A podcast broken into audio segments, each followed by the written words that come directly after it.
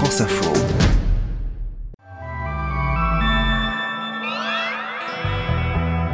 Lundi 27 juin, deux femmes, un baiser et toute une polémique. Aujourd'hui, on va plonger dans le monde merveilleux de Disney. Un monde inventif, plein de personnages et d'intrigues, mais qui semble parfois bien loin de notre réalité. Et quand soudain un baiser lesbien surgit au détour d'un dessin animé, la censure se met en place. C'est bien que nous prenions part à quelque chose qui permet de faire un pas de plus vers l'inclusion sociale. Mais c'est frustrant de voir qu'il y a encore des endroits qui en sont loin. Alors on va se poser la question, pourquoi est-ce si difficile pour Disney d'intégrer des personnages LGBT et où en est le géant du divertissement en matière de diversité? Le prochain Disney, qui sortira en décembre, le héros est un jeune étudiant qui vit en couple avec un, autre jeune homme. Ils essayent de, créer des, personnages, des héros euh, qui, puissent ressembler à tout le monde. Bienvenue, je suis Céline Aslo et c'est parti pour le quart d'heure. Gay Pride, Gay Liberation, traduisons, soyons fiers d'en être, libérons-nous. Soyons fiers d'en être, homosexuels. En 1970, c'était une première. Des drapeaux arc-en-ciel dans la rue, des slogans, on n'avait encore jamais vu ça. Mais en 2022, eh bien, c'est devenu une habitude. De Paris à Istanbul, de New York à Varsovie, des centaines de milliers de personnes sont encore descendues dans la rue samedi pour cette marche des fiertés devenue un rendez-vous annuel.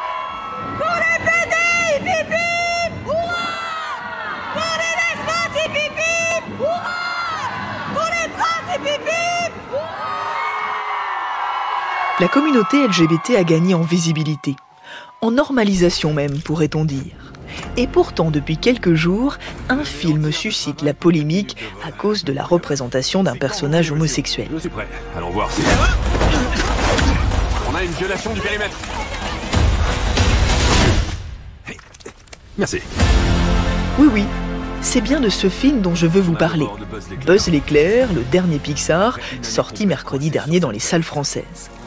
Alors c'est un dessin animé, tout ce qu'il y a de plus classique. On retrouve le célèbre astronaute de la série Toy Story qui va devoir sauver son équipage, échouer sur une planète hostile à 4 millions d'années-lumière de la Terre. Quel rapport allez-vous me dire avec la marche des fiertés? Eh bien la chef de Buzz l'éclair est mariée à une femme. Et à un moment du film, elle s'échange un baiser. Alors ça dure quelques secondes, mais c'est inédit. C'est ce que m'a raconté Laurent Vallière. Il est journaliste à France Info, spécialiste des séries télé et du cinéma d'animation. Dans tous mes souvenirs, c'est la première fois. On, parle beaucoup de personnages peut-être euh, crypto-gays ou gays ou homosexuels dans les productions Disney, mais chez Pixar, j'en avais jamais vu. C'est la première fois. Il faut dire que euh, ce couple de, femmes est présenté dans le film de façon très euh, très douce au fur et à mesure. C'est-à-dire qu'on voit euh, euh, cette jeune femme, il y, a une photo d'une autre femme euh, qui traîne dans son bureau et on se demande pourquoi. Et puis après, il y a la photo d'un bébé qui traîne dans le bureau et on se demande pourquoi. Et en fait, c'est vraiment au fur et à mesure qu'on va comprendre que ce personnage est en fait une femme qui aime les femmes. Et c'est vrai qu'il y a cette scène de baiser qui a effectivement surpris parce que je sais même pas si dans un dans une production de dessin animé Disney c'est déjà arrivé ce genre de. T'as pas de souvenir en tout cas d'avoir vu ça. Non, ni chez euh, dans les dessins animés, les grandes productions Disney, ni en tout cas ça c'est sûr chez Pixar jamais ouais. The new film Lightyear tells Buzz Lightyear's history before Toy Story, the movie that first made that character famous. But the new film is causing controversy and that is your big Ce baiser est donc une étape importante franchie dans la douleur car cette scène a failli ne pas voir le jour, elle avait été coupée au montage, ce qui avait suscité la colère des employés de Pixar et de Disney, la maison mère, accusée de frilosité. Elle a été rétablie, mais le résultat, c'est que 14 pays du Moyen-Orient et d'Asie ont refusé de distribuer le film. Nous n'avons pas de nouvelles de la Chine. Mais j'imagine que ça ne sera pas distribué en Chine. Ils nous ont demandé de couper des passages. Mais Disney ne va pas changer son film. Évidemment, Disney n'est pas le seul studio à devoir faire face à ce genre de polémique. Mais c'est un mastodonte du divertissement. Sa plateforme de streaming compte 130 millions d'abonnés. Un film comme La Reine des Neiges, c'est un milliard et demi de dollars de recettes et des personnages qui marquent des générations d'enfants. Alors le groupe a une lourde responsabilité dans la manière de représenter les différentes communautés.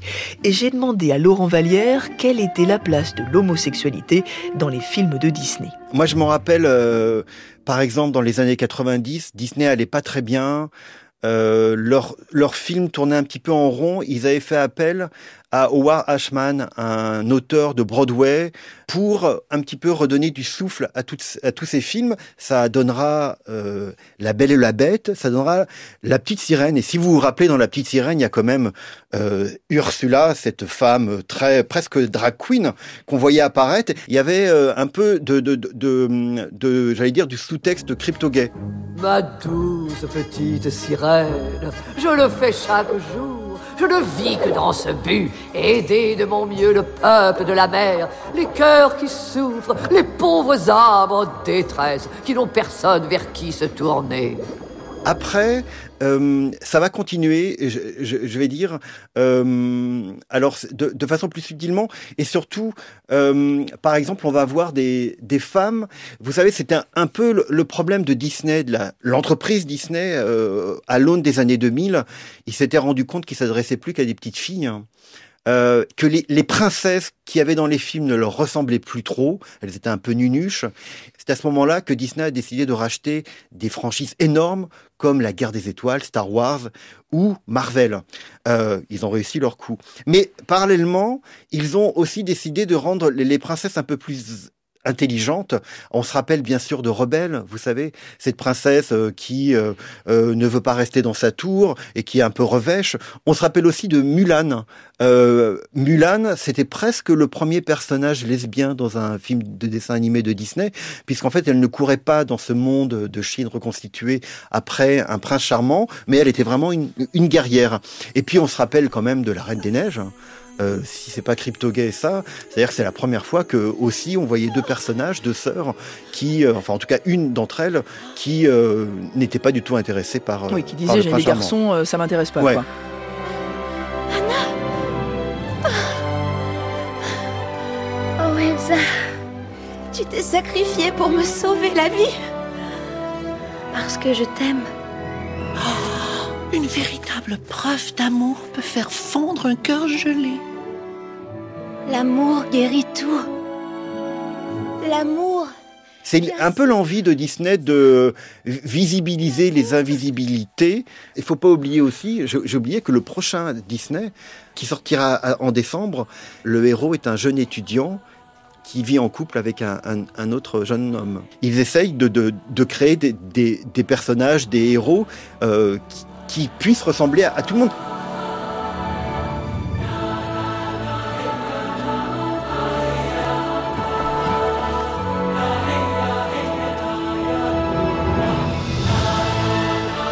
Il y a donc chez Disney le souci d'être représentatif, inclusif, mais avec prudence, à petits pas, d'autant qu'à chaque fois, ces personnages LGBT se heurtent à la censure de certains pays.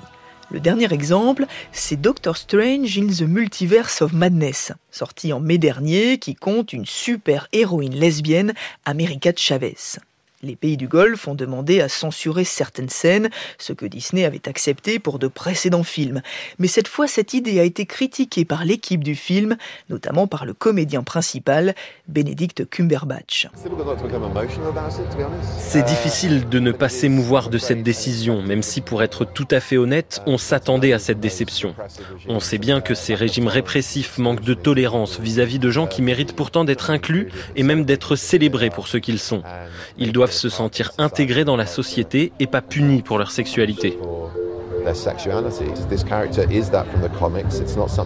Ce personnage est issu de la BD. Nous ne l'avons pas créé pour la diversité. C'est un personnage formidable qu'on ne peut pas réduire à sa sexualité. Finalement, Disney a refusé les coupes et le film n'est pas sorti en Arabie Saoudite.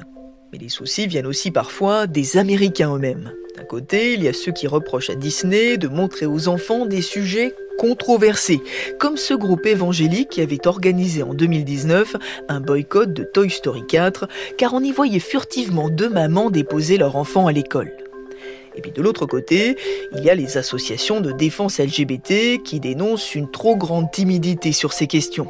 C'est le cas par exemple en Floride, qui vient de promulguer une loi qui interdit désormais aux instituteurs d'aborder l'homosexualité à l'école.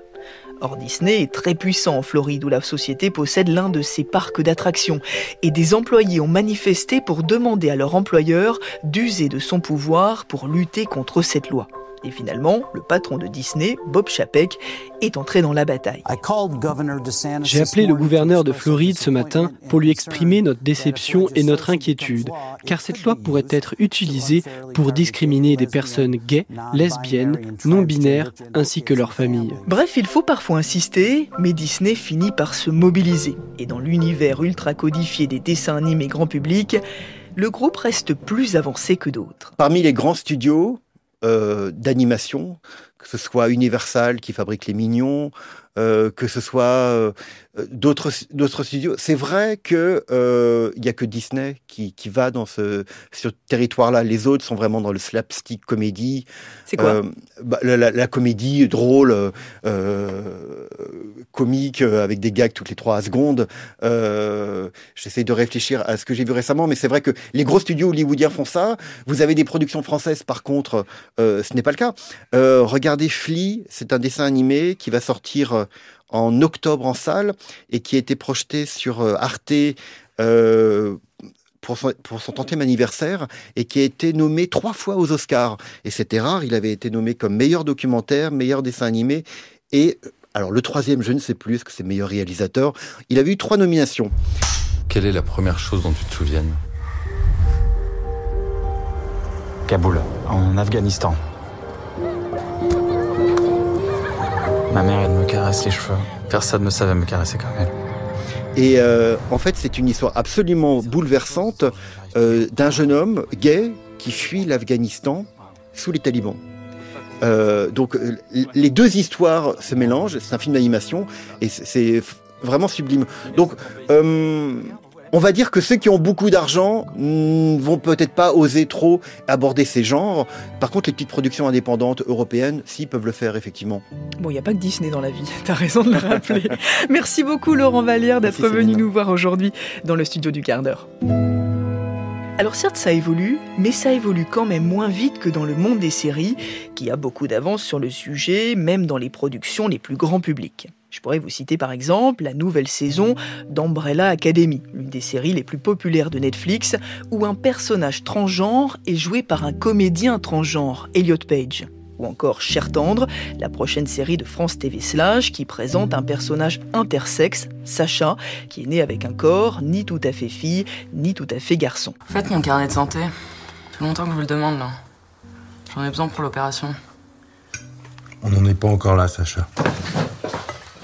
On en est que je suis majeure dans deux mois, donc c'est moi qui décide en fait. Cher Tendre a reçu le prix de la meilleure série française au festival Sérimania. De quoi trouver soudain le fameux baiser polémique de Buzz l'éclair, un brin timoré. Le plus beau, c'est Gaston, le plus costaud, c'est Gaston. Allez, je vous laisse. Je vous dis à demain pour un nouvel épisode du quart d'heure. Des chiens et des manières, et du chic et de la prestance. Demandez à Tommy, Dick ou Norbert, ils vous diront tout de suite sincèrement ce qu'ils en pensent. Le c'est Gaston, la vedette, c'est Gaston. Et personne n'est comme lui, une faussette au menton. J'ai un corps d'Apollon, du plomb dans la tête. Ah, quel champion ce Gaston